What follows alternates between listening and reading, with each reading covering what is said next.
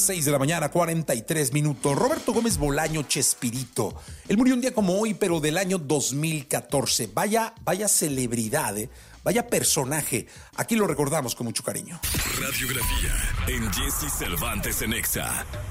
Escritor, dramaturgo, guionista, compositor, director y productor, conocido internacionalmente por frases como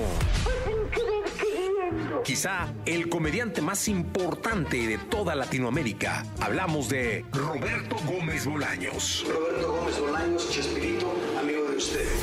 Roberto Gómez Bolaños nació un 21 de febrero de 1929 en la Ciudad de México y a la edad de 6 años, al conocer un circo, quedó atrapado en todo ese mundo. En su juventud quiso ser futbolista y boxeador. Estudió la carrera de ingeniería en la UNAM, pero la dejó inconclusa. Pero entonces me dijeron tienes que subir a dar un como exhibición para llenar el programa con otro. Y el otro era un sparring de boxeadores y aguantaba todo.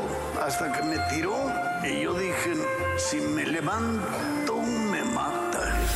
Comenzó su carrera en los medios como guionista para comerciales de radio, para después escribir diálogos para películas de los comediantes Virute y Capulina y para programas de televisión del cantante Pedro Vargas. Roberto trabajaba ahí como escritor, como creativo de los textos publicitarios y, y hacía el programa de Virute y Capulina.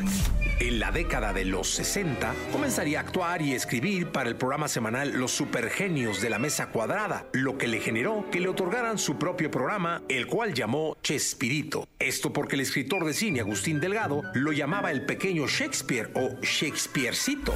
Qué bárbaro, dijo, eres un Shakespeare. Pero luego lo vio y dijo, bueno, un Chespirito. Uno de los primeros personajes de Roberto fue el Chapulín Colorado, el cual era considerado por el escritor como un verdadero ya que en cada programa vencía sus propios miedos.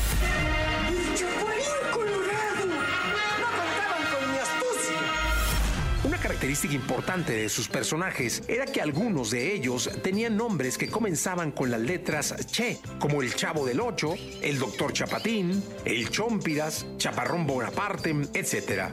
También me ha preguntado mucha gente, ¿y por qué tantas Ches en tus personajes y en lo que dices? El Chapulín, el Chavo, el Doctor Chapatín, Chaparrón, Chompiras, Chimoltrufia. Yo he dicho, bueno, es que los personajes son muy fregones, ¿no?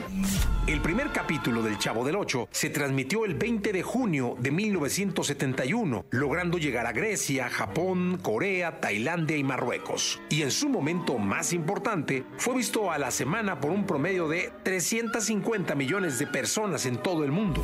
Mi programa, voy a presumirlo, tiene un récord. Es el único programa que en todos los países de América que se ha presentado, y se ha presentado en todos, en algún momento ha estado en el primer lugar de, de rating. Esto no lo logra ninguna telenovela.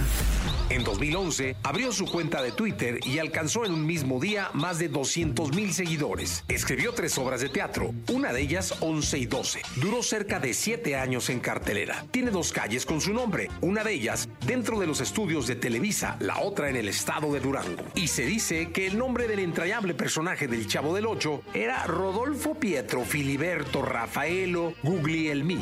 El chavo, aún careciendo casi de todo, es optimista, disfruta, brinca, se emociona y tiene el maravilloso don que es la vida. Creativo, genio, un hombre que nos regaló miles de sonrisas y talento. Él es Roberto Gómez Bolaños. Muchas, muchísimas gracias. He sido muy feliz